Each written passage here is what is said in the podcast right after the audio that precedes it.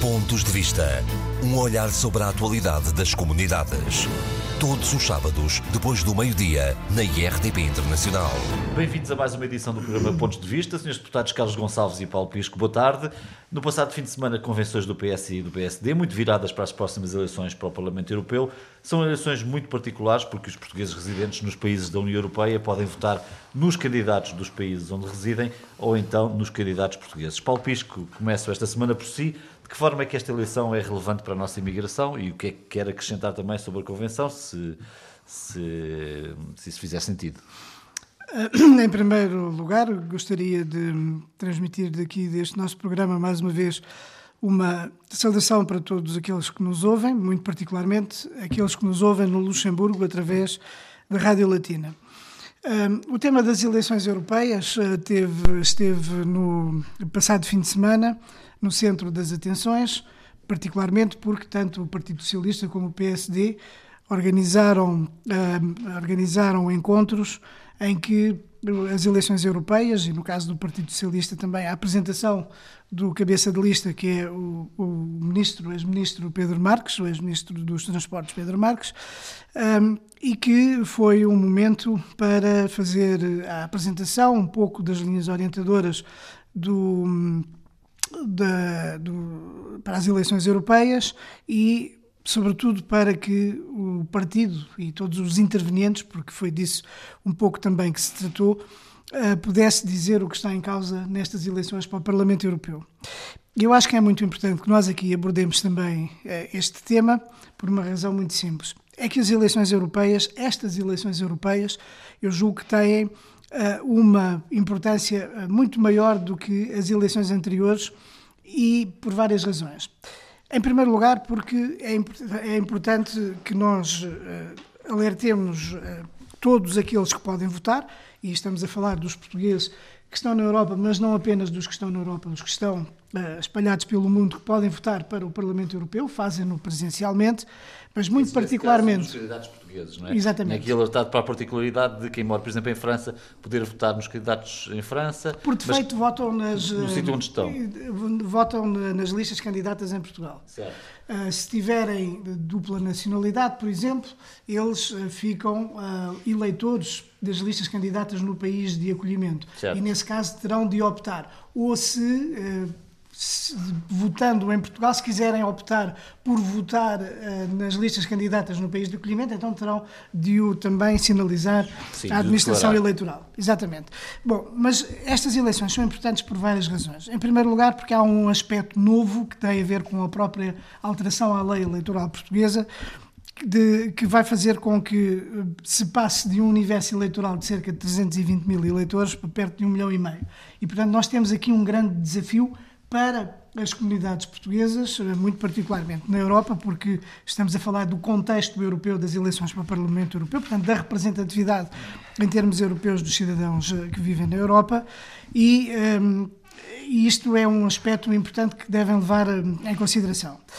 Uh, por outro lado, nós temos o facto de estas eleições para o Parlamento Europeu serem, terem uma relevância maior, como há pouco referi, por uma razão um, que a mim me parece óbvia. Nós hoje vivemos um contexto em que os populismos e os nacionalismos e os anti-europeísmos de diversas maneiras, tanto da extrema-direita como da extrema-esquerda, têm ganho alguma projeção na Europa. Isto é muito preocupante, sobretudo porque se há uh, cidadãos interessados em participar ativamente para a defesa dos seus direitos, são todos os estrangeiros que vivem na União Europeia. Portanto, os portugueses que vivem em França, que vivem no Luxemburgo, que vivem, uh, que vivem na Holanda, que vivem em Itália, que vivem na Alemanha, etc. Isto é da maior importância porque, uh, como tradicionalmente tem havido uma, um afastamento e uma redução na participação eleitoral nas, nas eleições para o Parlamento Europeu, nós gostaríamos que isso não se, não se, repetisse desta vez. Não se repetisse desta vez e por estas duas razões. Por causa da alteração à lei eleitoral, por um lado, mas também pelo que está em causa.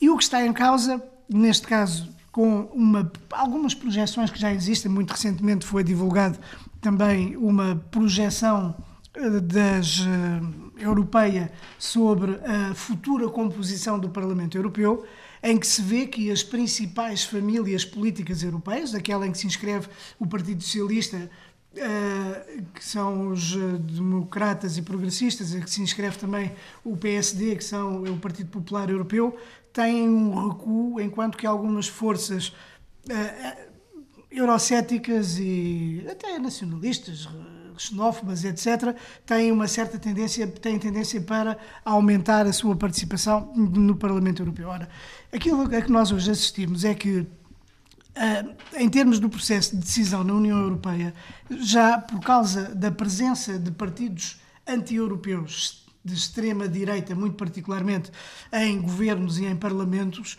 o processo de decisão da União Europeia já está bloqueado em relação a algumas matérias, por exemplo, na questão dos refugiados. É apenas um exemplo dos mais Sim. óbvios, não é?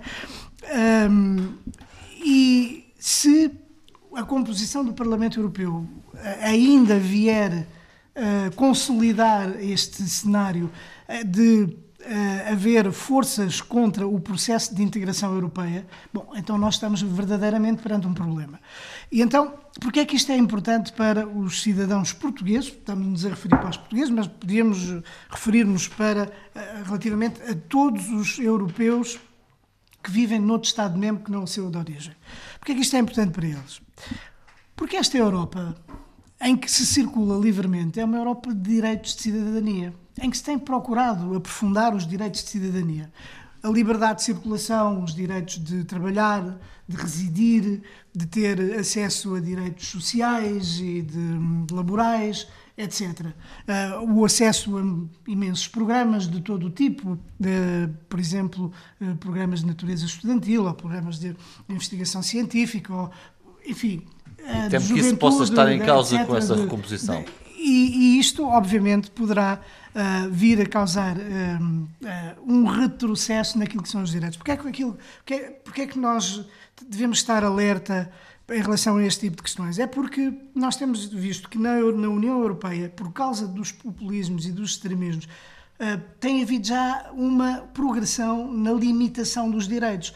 Ou seja, para defender o projeto europeu, que deve ser defendido, para proteger os direitos dos cidadãos da União Europeia, uh, os portugueses que vivem na Europa, muito particularmente, devem se mobilizar para votar e devem ser até multiplicadores desta mensagem para que as pessoas participem para defender os seus próprios direitos e o futuro da União Europeia. Vamos ouvir a opinião do Carlos Gonçalves, acompanha também Paulo Pisco nesta nesta forma de olhar para, para o avanço de, de muitas outras forças não convencionais, digamos assim, no Parlamento Europeu e na Europa em geral?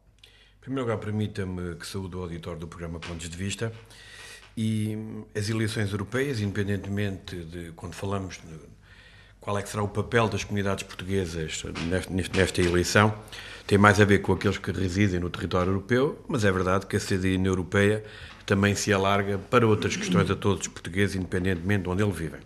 É verdade que estas eleições têm esse particular de estar em jogo, como é evidente, uma, uma luta contra uma frente eh, de populismo, seja ela de extrema-direita ou de extrema-esquerda, porque há uma maioria negativa contra a Europa, não pelas mesmas razões, mas uma maioria negativa contra a Europa, e como tal eh, arriscamos a poder ter um Parlamento Europeu em que um conjunto de matérias que são importantes e que estiveram importantes naquilo que é a substância clara da existência da União Europeia possam estar em jogo.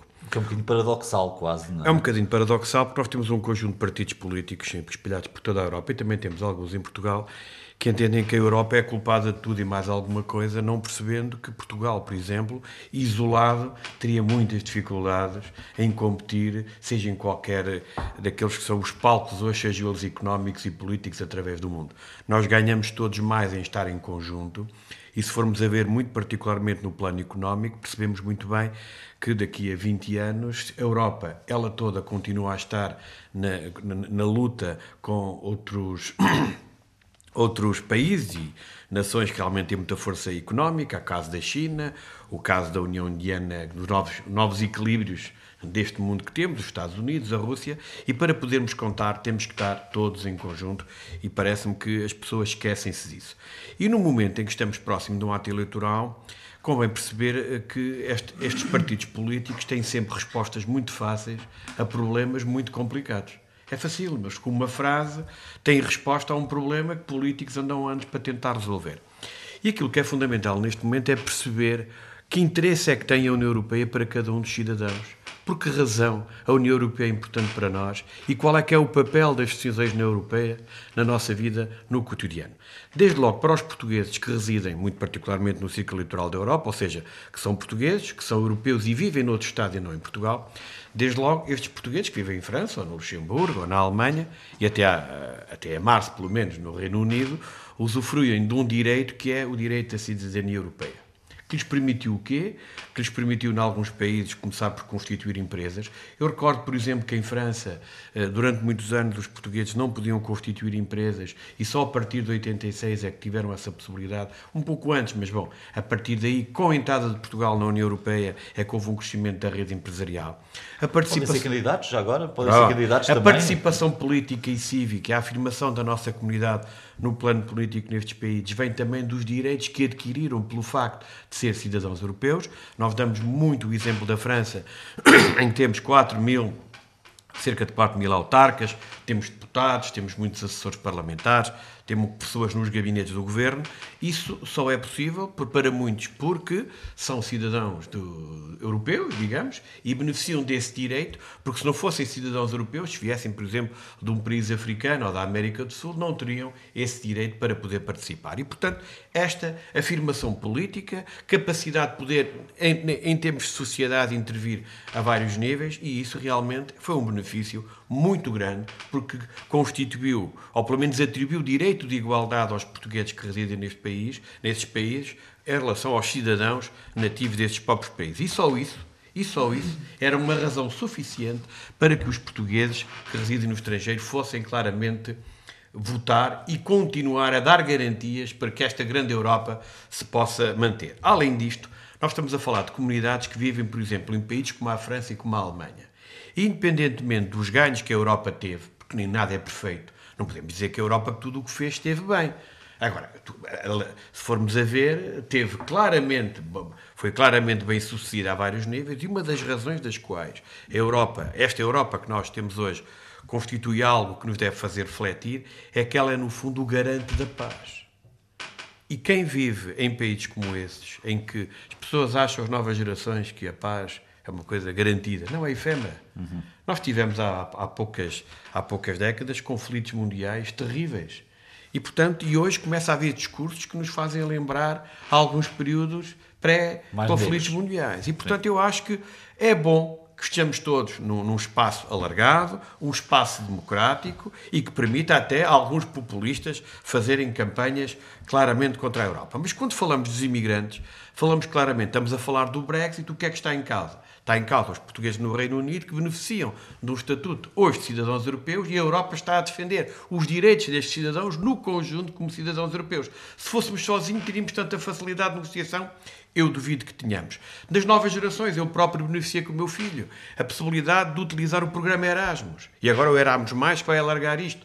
Quantos filhos de portugueses e netos de portugueses que emigraram para estes países tiveram a possibilidade de vir a Portugal estudar através de um programa europeu que é um sucesso extraordinário, que é claramente o Erasmus. E, portanto, para depois, no dia a dia, basta. Eh, gostamos de vir a Portugal, ter as praias limpas, ter o respeito pelo ambiente, normalmente são sempre normas impostas pela União Europeia um conjunto de infraestruturas que temos em Portugal foram financiadas ou cofinanciadas pela União Europeia e desafio aqueles que estão muito atentos contra a Europa para verem muitas vezes os placares que indicam a, a, cota de financiamento ou o apoio que a União Europeia deu a vários níveis. E, portanto, eu acho que há muitas razões para apostarmos na continuidade da Europa. Isto não impede que sejamos portugueses, que continuemos a ser portugueses, mas que possamos repartir, ou pelo menos partilhar com um conjunto de países, um conjunto de preocupações, de ideias, assentes numa base democrática, é isso que nós devemos garantir. Agora, aquilo que me parece numa campanha como esta, é fundamental explicar às pessoas qual é que é a razão de ir votar. E o meu receio de aquilo que vai acontecer, tanto na campanha eleitoral em Portugal, como nas campanhas eleitorais que decorrem por esse mundo fora, em alguns países é a questão migratória, os imigrantes são o, o mal de todos os males uhum. e não se sai deste tipo de debate. Eu estou, por exemplo, muito atento à França e estou preocupado com o debate que está a instalar, que está a resvalar para um campo religioso e, portanto, nós temos que perceber aquilo que está em causa e aqueles que acreditam verdadeiramente em sociedades democráticas e acreditam que a paz vale a pena lutar por ela, eu acho que devemos manter-nos unidos neste, neste projeto europeu. Gostava só de dizer aqui uma coisa em relação ao populismo.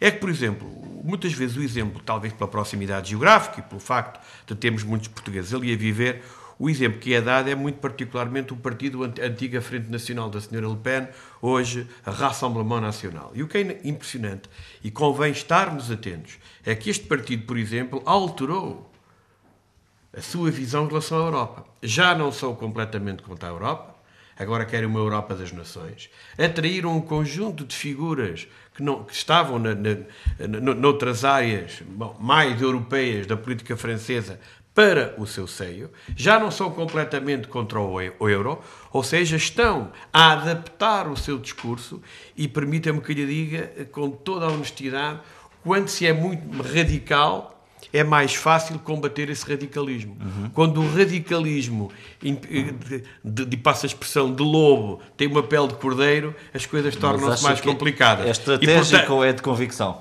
É estratégico. É assim, eu, esta opinião cabe-me só a mim. Com certeza. Mas para mim é estratégico. Hum. Deixa-me só perguntar-vos, porque o Paulo Pisca há pouco falou sobre a questão da, do número de votantes, que é algo significativo. Imagino que uma, um número mais significativo de votantes também depois nas eleições de outubro, eh, isso reforça o papel de quem está eleito pela, pela imigração. Que expectativa é que tem em relação a isso? Porque estamos aqui a falar de um número que potencialmente pode ser muito diferente. Exatamente. Uh, Pedi-lhes que fossem breves, uh, talvez, nesta, nesta resposta, para passarmos também depois para outros temas. Tá Até bem. mesmo curiosidade Eu gostava minha... ainda de fazer aqui uma referência. a minha, minha pergunta é: digo que se, se, vamos ter mais portugueses a votar, muito ah, mais sim, portugueses a votar também nas eleições de outubro, isso reforçará os mandatos de quem é eleito para a imigração, não é? E que expectativa é que tem em relação a isso? Porque podemos falar de números completamente diferentes. Uh, de muitos sim, sim. milhares a mais, não é? Mas eu vou responder a essa questão, mas gostava ainda de deixar uma ou duas notas relativamente à questão das eleições europeias, porque me parece também importante que nós atribuamos algum tempo a esta discussão, porque não o temos feito. Certo. E eu julgo que é tudo aquilo que nós aqui dissemos, tanto o Carlos Gonçalves como eu, um, eu julgo que é importante insistir um pouco mais relativamente a alguns dos aspectos e exercer. Até quando eu interrompo o Paulo não reage. Temos de trazer aqui os partidos mais populistas. É mais complicado. Um, de, de, forma a que se compreenda alguns outros aspectos uhum. que podem motivar as pessoas a irem votar. A questão sobre o, uh, o, aumento da participação eleitoral é absolutamente essencial. Eu acho que toda, todos nós, mais ou menos, damos por adquirido que poderá haver um aumento da percentagem de abstenção, mas aquilo em que todos nós estamos também apostados é, na medida em que o universo eleitoral aumenta enormemente, portanto 320 mil para perto, para perto de milhão e meio, que haverá em termos absolutos uma participação acrescida do número de portugueses que uh, irão uh, votar nas eleições, tanto para o Parlamento Europeu como para a Assembleia da República. E isso era da maior importância porque todos nós estamos muito preocupados com a participação cidadã estamos muito preocupados que os eh, portugueses que uh, residem na Europa e no mundo possam exercer os seus direitos de cidadania, que é uma forma que eles próprios têm de se valorizar.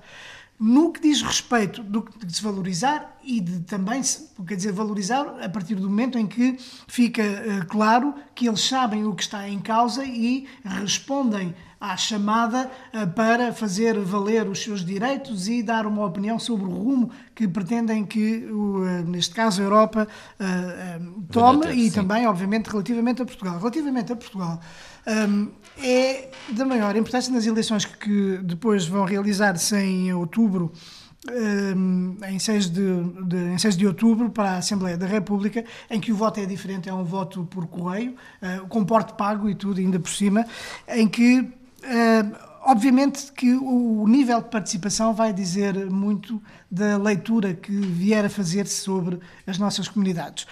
Porque há um esforço muito grande, eu já o tenho dito várias vezes, e eu acho que na realidade esta é uma, uma das medidas mais arrojadas que algum governo já tomou para valorizar a participação dos portugueses residentes no estrangeiro. É uma medida muito corajosa, que implica custos muito avultados uh, e que pretende dar voz, dar peso e influência aos portugueses. Que... Mas faça isso, Paulo Pisco. Diga-me lá, há um número de votantes que achasse, bom, este é um bom número de votantes. Repare, eu acho que é muito difícil prever se duplicar ou se triplicar. Eh, se triplica, é uma medida já. Seria, seria fantástico seria se conseguíssemos bom. que o número de votantes eh, triplicasse. Mas depois podemos vir aqui à questão do. do da, Nós iremos falar de Brexit do, a seguir, provavelmente algumas coisas encaixarão. Algumas coisas encaixarão, mas gostava também de fazer uma referência relativamente Carlos, em relação a esta, esta questão que, que eu levantei uh, do número de votantes, qual que seria um número de votantes uh, simpático, digamos assim, para reforçar o papel de quem é eleito. Uh, nós estamos a falar, foram abordadas as questões das eleições europeias e a questão das eleições legislativas. E são duas eleições completamente Com diferentes certeza. porque o método de votação não é o mesmo. Certo. Eu recordo sobre esta matéria, desde logo o alargamento do, do, do recenseamento eleitoral, eu próprio fui subscritor de uma proposta que esteve no debate na especialidade com a proposta do Governo. Portanto, acho que temos que repartir aqui, como é evidente, os méritos da iniciativa. Mas nós defendemos e digo aqui o Partido Social Democrata, a uniformização da metodologia de voto, para que todas as votações fossem iguais e, muito particularmente, que permitisse. Nós temos um universo muito grande, mas, muito, nomeadamente para as eleições europeias e para as eleições presidenciais, como o método de votação é um voto presencial, nós estamos à, à partida confrontados logo com aquilo que eu chamo uma abstenção técnica, porque não podemos acreditar ao esperar que pessoas que vivem 100, 200, 300, 500, 1000 e às vezes mais desloquem. milhares se desloquem ao consulado para exercer o direito de voto. E, portanto, este é que é realmente o grande problema. E, em debate na especialidade, o PSD pelo menos tentou, porque percebemos que não havia abertura nem para as presidenciais nem para as europeias, como nas eleições relativas há um plafond, há um teto de quatro deputados, fizemos uma proposta que, pelo menos para as eleições legislativas, pudesse haver a associação do voto postal, que é o voto de correspondência, e o voto presencial, que acabou por ser aceito, muito particularmente, em primeiro lugar, pelo Partido Socialista e que acabou por ser aprovado. E o que temos é o seguinte: para as eleições europeias, nós não podemos estar a pedir que uh, as coisas se alterem muito, porque, independentemente do universo ter aumentado, a rede consular é a mesma, as distâncias mantêm-se e, como o universo é muito grande, poderíamos ter na ordem dos 1 milhão e 300 mil eleitores, e não temos esse número correto, para as europeias é mais complicado, eh, nós podemos ter níveis de abstenção muito elevados. O meu receio, eh, que eu quero, é evidente que o número de eleitores a votar vai aumentar, mas o meu receio é que esta, esta abstenção das comunidades é uma abstenção que se, que se adiciona à abstenção em Portugal. Ou seja, nós, eu não, não recordo agora o número de eleitores que temos em Portugal, aos quais, se foram somados 1 milhão e 300 mil das comunidades portuguesas e, portanto, a leitura nacional da abstenção já vai incluir a abstenção nas comunidades certo. portuguesas. Ou seja, se nas últimas eleições europeias em Portugal tivemos uma taxa de abstenção elevada, mesmo que haja um aumento de participação no território nacional, com a abstenção da imigração, certamente vamos ter uma abstenção maior. E, e Mas tem que fazer essa leitura, não é? Eu estou aqui a falar num órgão de comunicação social, certo. que é a RDP Internacional, em que sei que entendem estas especificidades, que percebem isto, que há muitos anos, eu não digo que os jornalistas da RDP Internacional sejam militantes da participação cívica dos portugueses no estrangeiro, mas acabam por o ser. E aqui esta leitura não, não será feita. Mas tenho algum medo mas em alguns painéis de comentadoras, na noite do dia 26 de... Que não compreendam isso. Não compreendam isso e procedam, como já o fizeram no passado, a algumas declarações. Mas eu quero acreditar que vai aumentar. chegar essa informação... Para legislativas. Acredita para quem... legislativas. Para legislativas. Eu acho que, havendo a possibilidade de associar duas metodologias de voto, o número de eleitores vai aumentar de forma substancial, mas aí a abstenção fica restrita ao círculo eleitoral e não tem leitura nacional para aquelas leituras que se fazem muito perigosas, passa a expressão, no dia da eleição. E, portanto, uh, tem que haver aqui uma pedagogia, até talvez muito, muito particularmente junto a alguns órgãos de comunicação social, no sentido de perceberem aquilo que está em causa e o que esteve em causa, desde logo, é permitir um, um maior número de participação. E, e, temos que, no futuro, que na Assembleia da República haja os consensos para que possamos uniformizar a metodologia de voto e eu, permita-me que lhe diga, sou um grande militante da possibilidade de utilizarmos as novas tecnologias para este tipo de votação. uh, o tempo certamente lhe dará razão. Me dará a razão e a prática. e a tecnologia. Eu sou daqueles que acredito que um dia as pessoas vão votar numa aplicação de telemóvel, mas vamos ver. Muito bem. Tempo. Brexit. É, mas deixe-me só aqui referir uma, relativamente à importância de- da, da participação, só para ilustrar um pouco com alguns números, que é o seguinte. Atualmente, em termos genéricos, para se eleger um deputado para a Assembleia da República são necessários à volta de 20 mil, eh, 20 mil votos, cerca de 20, 20 e poucos mil votos. Ora, acontece que nos círculos da imigração, nos círculos da Europa e no círculo de fora da Europa, ah, votam ah, 28 mil para eleger 4 deputados. Portanto, nós temos aqui um problema de Portanto, representatividade 7 mil- e percepção, exatamente. 7 mil por deputado. E, portanto, temos aqui um problema de representatividade e um problema de percepção. Portanto, esta é a oportunidade para que os portugueses residentes no estrangeiro possam valer a importância de ter uma representatividade acrescida. Porque se houver, de facto, uma maior participação, então aí poderei- pod- poder, eh, poderá até colocar-se a questão de aumentar a representatividade dos eh, deputados eleitos pelos círculos de imigração. Isto é uma coisa muito importante, porque nós, eh, os deputados de imigração, em comparação com os outros deputados eleitos pelos outros círculos eleitorais, ahm, têm uma desvantagem muito grande porque os nossos círculos eleitorais são verdadeiramente gigantescos. Mas deixa-me é? deixa-me Vão de- os da outro- Europa vão de Lisboa a Deixa-me colocar outro número é? sobre a mesa que é um bocadinho inverso desse, que é E se para ol- dois se, deputados. se olharmos para o é? número de pessoas que cada deputado representa, cada deputado da imigração representa muitíssimo mais pessoas do que uns deputados eleitos em território, E em exatamente, território nacional. relativamente- Representam muito mais gente. E relati- exatamente, Embora porque menos rela- votantes, mas muito mais E, gente. portanto, há aqui um paradoxo que precisava de ser eh, reequilibrado. E, Paulo, vamos portanto, avançar para o e- Brexit, senão não teremos Ok. tempo de chegar aqui a, Mas a mais eu lado acho que era importante voltarmos à questão das Até eleições porque para o eleições europeias vamos ter até maio, Exatamente, é seguramente, que o Paulo Sérgio questão. aqui falar várias vezes das eleições para o Parlamento Europeu. Temos que esperar. portanto, Temos de lista. Temos os cabeças de lista, já é alguma Ainda, coisa. ainda terão Para- muitas semanas. Semana, para a semana daqui, isto agora... Terão muitas semanas para discutir isso. Brexit. Na verdade, do Brexit estamos a pouco mais do mês e, mantém-se um grande ponto de interrogação. O que é que os senhores, enquanto eleitos e também representam os, os portugueses que estão no Reino Unido, o que é que acham que é importante dizer-lhes nesta fase que é continua a ser de grandes dúvidas? Bom, a realidade é que, tal como o João referiu, eh, não houve grandes alterações. A a incógnita mantém-se e, apesar de haver algumas eh, deslocações dos principais líderes políticos britânicos, quer do trabalhista, quer da, da- da Primeira-Ministra Theresa May, a Bruxelas para arranjar algum tipo de de entendimento, ou- porque na realidade não passa disso, quer dizer, não há nada de novo, verdadeiramente. Não há nada de novo.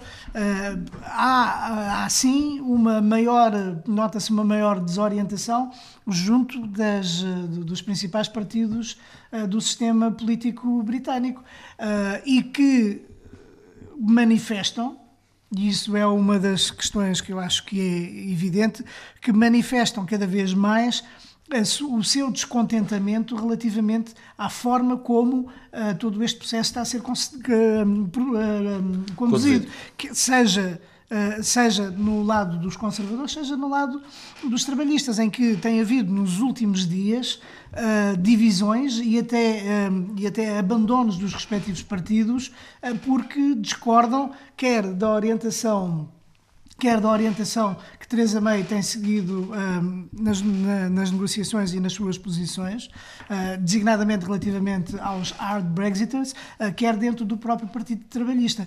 O que é que ressalta agora, ainda recentemente, houve o abandono de mais sete, de sete deputados trabalhistas, precisamente por discordarem. Há vários, há vários temas de, de- de- de discórdia uh, que, levaram, que levaram esses deputados a abandonar, mas há um que sobressai quer nas, nas divisões que há nos conservadores, quer agora nestes sete trabalhistas, há um que sobressai que é a, ambiguidade relativamente à forma como eh, quer Jeremy Corbyn tem conduzido eh, o, o- processo, eh, quer, eh, ou quer dizer, das posições do Partido Partido Trabalhista relativamente ao Brexit- quer do lado do conservador, mais precisamente, discordância clara de algumas eh, concessões que têm vindo a ser feitas uh, em benefício de um encosto, do encosto uh, à, à, parte mais extrema do Partido Conservador, que são aqueles que querem um Brexit duro, um Brexit mesmo sem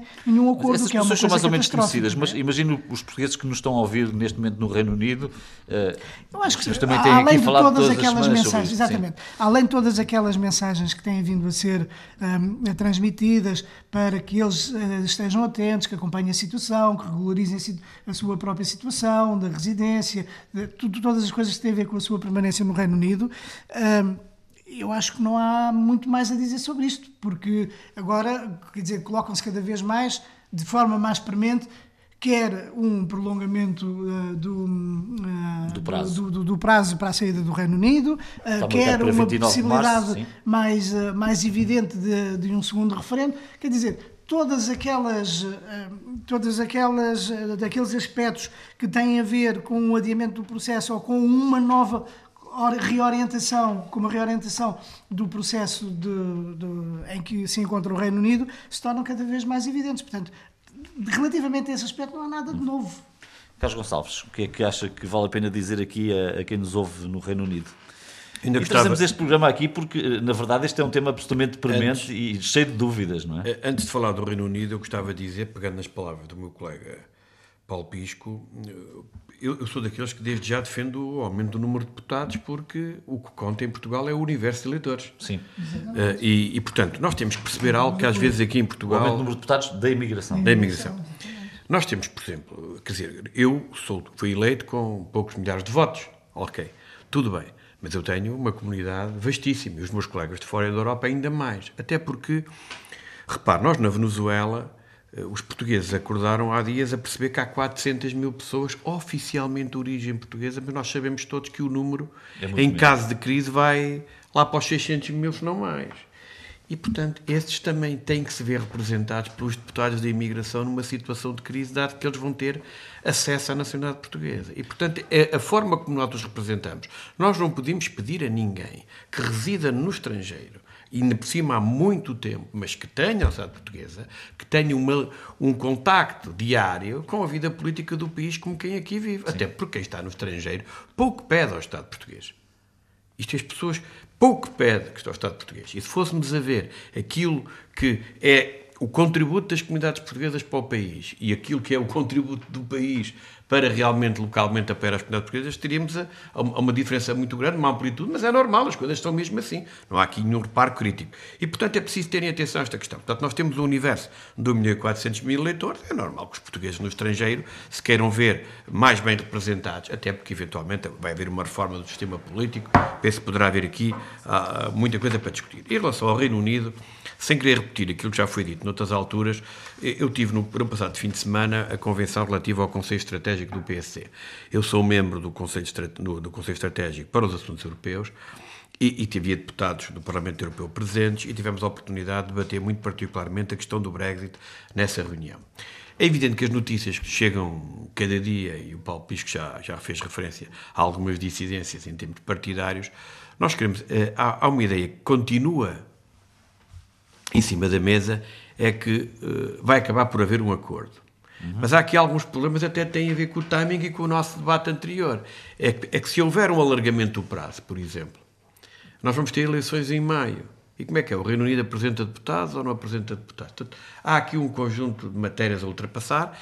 Eh, é verdade que o Ministro dos Negócios Estrangeiros do Reino Unido disse há cerca de 15 dias que ia agora começar uma negociação e que na negociação haverá cedências de ambas as partes e, portanto, tem que haver aqui, passa a expressão, bom senso de ambas as partes para eventualmente haver um acordo, sabendo que a questão da fronteira irlandesa, o chamado backstop, é realmente o um, um obstáculo político, extremamente difícil de ultrapassar, mas eu quero acreditar que poderá ainda haver acordo, se houver, da parte também. Ou seja, eu acho que não interessa a ninguém que, que não haja estabilidade a partir daqui na relação com o Reino Unido.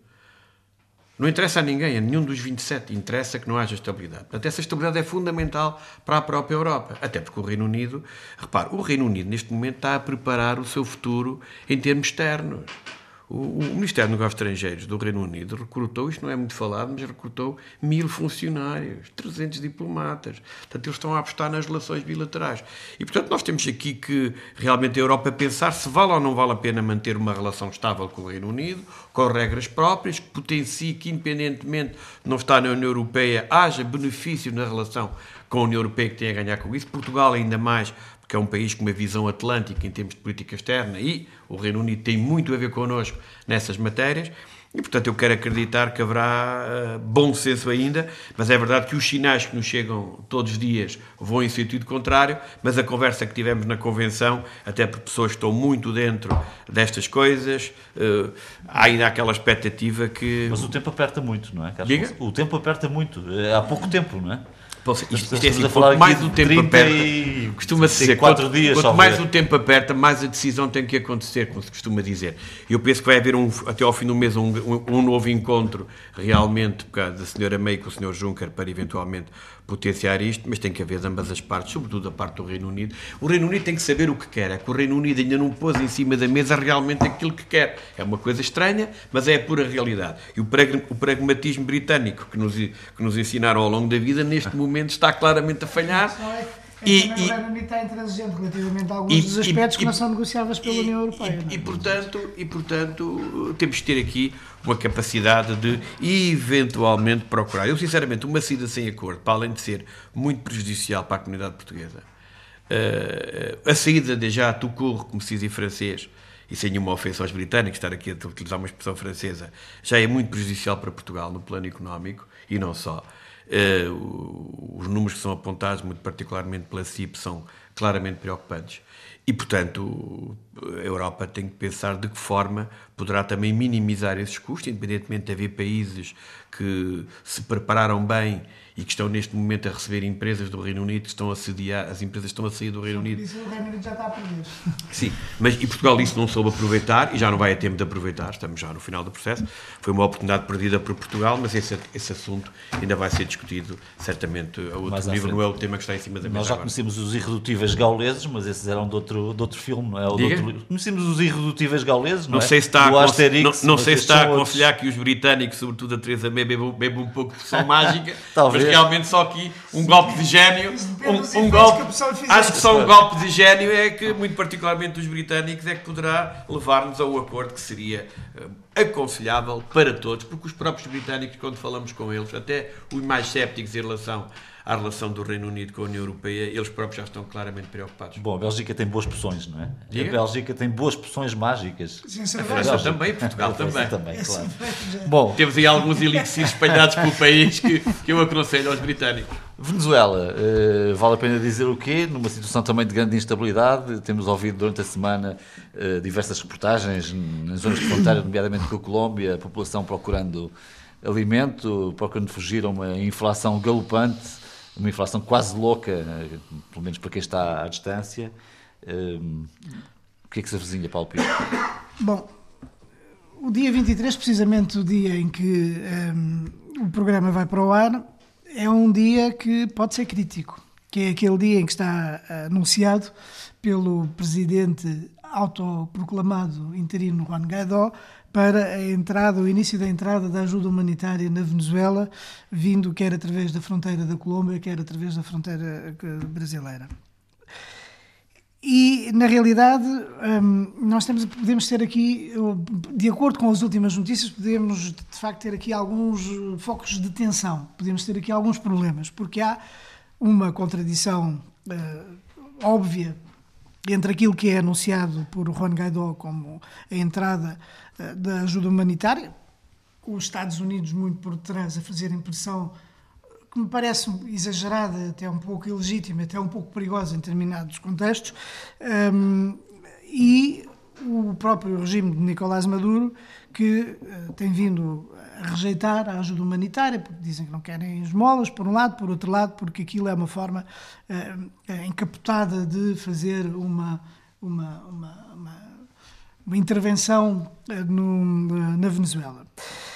E aquilo que as notícias nos dizem, enfim, não são de modo a deixarem-nos muito tranquilos. Muito tranquilos, porque se por um lado todos reconhecem, e quando nós falamos com Uh, vemos as notícias, mas também quando falamos com os portugueses que estão na Venezuela, eu falo com muita regularidade com, uh, com portugueses que estão na Venezuela, para, que tenha, para ter o feedback uh, daquilo que se passa no terreno, de facto a situação é verdadeiramente catastrófica, é mesmo muito preocupante. Uh, e, portanto, essa ajuda humanitária é, é, muito, é mais do que necessária, é fundamental uh, para, para a sobrevivência das pessoas, em termos de medicamentos, em termos alimentares, muito particularmente, uh, é absolutamente fundamental. Agora, quando associado a esta questão da ajuda humanitária, nós estamos a assistir também a um braço de ferro entre, entre o regime de Nicolás Maduro e Juan Guaidó e aqueles que, os países também muito particularmente dos Estados Unidos, mas também o Brasil, que apoiam uh, Juan Guaidó, eh, eu espero que não haja aqui uh, motivos de tensão acrescida para além de toda aquela que já existe, porque... Acha que a comunidade uh, internacional pode fazer mais do que tem estado a fazer?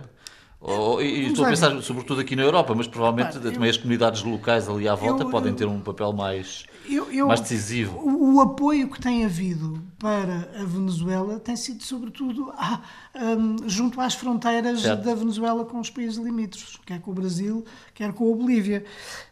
Um, e com a Colômbia, com peço Colômbia. desculpa. Exato, peço desculpa. Uh, portanto, tem, essa ajuda tem vindo porque o, o regime de Nicolás Maduro mantém-se fechado. A ajuda humanitária mantém-se fechado aos apoios e isso de facto é um problema. E impediu até a entrada uh, de, deputados estrangeiros. E também semana, houve esse episódio do, do, do, do, impedimento de deputados europeus na Venezuela, e que não é uma coisa que não é uma coisa inédita. Já noutras ocasiões, uh, o, o governo venezuelano impediu a entrada de deputados europeus na Venezuela por, por diversas razões. Portanto, nós estamos aqui. Um, estamos aqui perante um problema porque, inclusivamente, houve quem quisesse que. Um, designadamente dos Estados Unidos, por através do Brasil, que houvesse ali uma pressão também de natureza militar, juntamente com a, a, força que era necessário fazer para que essa ajuda humanitária pudesse entrar e que felizmente o Brasil rejeitou. Felizmente o Brasil rejeitou que os soldados pusessem junto à fronteira para fazer, eh, obrigar a que a ajuda humanitária entrasse. Portanto, nós estamos num período muito crítico e esperemos que a questão que é verdadeiramente essencial que é a da ajuda humanitária, não seja um, um foco de um, um conflito seja que se intensifique e que possa ser o acender do rastilho. Esperemos que isso não aconteça. Carlos, como é que olha para a situação que está na Venezuela? Eh, como é que se sai daqui? Porque, na verdade, estamos aqui num, num impasse, não é? Sim, é um impasse institucional muito delicado e que já vai longo no tempo.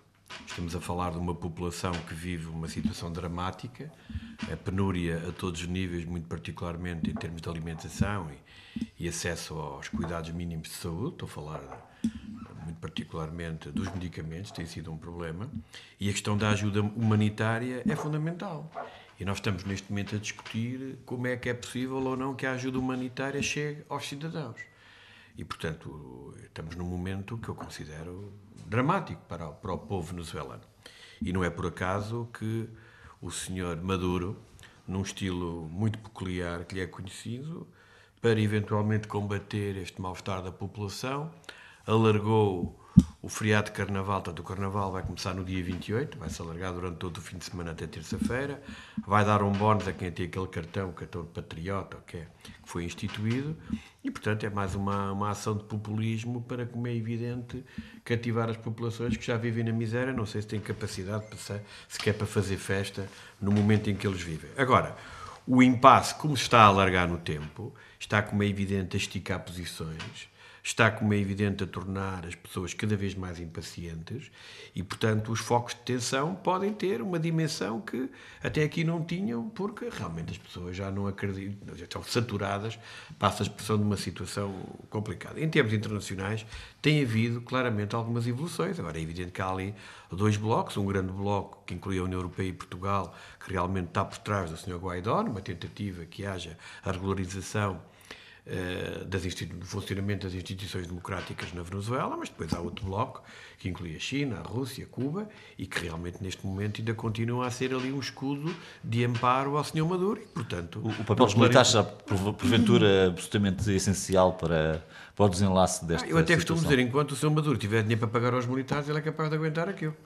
E, e portanto, o, esse é que é o papel dos militares é, é, é, é, é essencial é, é, essencial, não, é verdadeiramente determinante. É neste momento o suporte do Sr. Maduro. Isso, isso é uma questão, porque eu, julgo que também é importante que fazemos aqui uma distinção entre as posições da União Europeia e de Portugal e as posições de, dos Estados Unidos e do Brasil, que são diferentes, são de diferente natureza. Aquilo que Portugal e a União Europeia, a grande maioria dos países da União Europeia, defendem é que uh, o mandato para o presidente interino Juan Guaidó seja o de preparar um ato eleitoral, portanto, eleições. Isso foi o que eu disse, é a regularização do funcionamento das instituições democráticas. É? Precisamente Enquanto o que, eu que os Estados Unidos e o Brasil têm uma posição um bocado mais belicista que põe inclusivamente a opção militar em cima da mesa e o próprio Trump que eh, há poucos dias voltou fazer uma declaração sobre a Venezuela, voltou a insistir, juntamente com a questão da ajuda humanitária, na questão de possibilidade de. Sim, de tudo pode as... acontecer. É uma forma sim, de chantagem, sim. não sabemos se é de bluff, se não é, não sei o quê, mas há ali uns falcões a empurrar um bocado a posição americana um, para, para uma situação extrema. Isto por um lado. Portanto, há uma diferença de posições que eu acho que é necessário. A Europa não quer forçar nada do ponto de vista limite, uh, militar, quer que tudo seja de, feito de forma democrática, transparente e pacífica.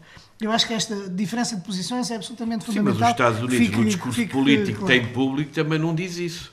Agora, nós sabemos que não, há jogos falam de numa opção militar que ah, está sobre a mesa. Eu, eu com toda a é- honestidade, aquilo que eu acho é o seguinte: quando se trata da Venezuela, do lado português, o governo português já assumiu uma posição. Ok? Uma posição que ela foi feita de acordo com a posição da União Europeia. E que é uma Tudo posição bem. coincidente com a do Parlamento. Neste momento, Parlamento, neste momento aquilo, aquilo, que importa no plano internacional, desde logo, é arranjar forma da ajuda humanitária chegar aos cidadãos. Em geral, e como é evidente, a uma comunidade portuguesa que lá vive, que é importante. Esta deve ser a preocupação da comunidade internacional e a própria Amnistia Internacional já se pronunciou sobre esta matéria e há um conjunto de países, até daqueles que estão com o São Maduro, que já começam a solicitar a ajuda humanitária porque ninguém quer ser responsável daquilo que pode vir aqui. Os jogos políticos mais altos e que se passam muitas vezes, como eu digo, nos bastidores, esses jogos políticos nós já os conhecemos. Sim, Agora, já são outros planos. Já são outro plano. Agora, no plano é que eu, o que eu posso discutir, porque tenho algumas informações, é o plano daquilo que me parece, como chegar aos cidadãos a ajuda, a ajuda humanitária e procurar claramente que, o, que a Venezuela encontre um caminho para a regularização do funcionamento das suas instituições democráticas. A partir daí, entramos num plano em que os grandes prejudicados serão os cidadãos e naquele país vivem centenas de milhares de portugueses. Eu não quero acreditar que possamos chegar aí. A questão dos militares que referiu, só para terminar, é muito importante, porque obviamente que o regime está seguro pelos militares. E é só para fazer referência que, embora haja uh, informações de que há um grande descontentamento entre as fileiras militares, sobretudo na, na base e nos, nas fias intermédias, os generais aparentemente continuam fiéis ao regime de Maduro, mas só para dizer que, muito recentemente, voltou a haver uma, uma, uma dissensão porque houve um adido militar nas Nações Unidas que também se afastou certo. de Nicolás Maduro para jurar Foi fidelidade também a Juan Guaidó. Exatamente. Dissensão. Senhores deputados eh, Paulo Pisco e Carlos Gonçalves, muito obrigado. Muito obrigado. Até à próxima semana em mais uma edição de Pontos de Vista.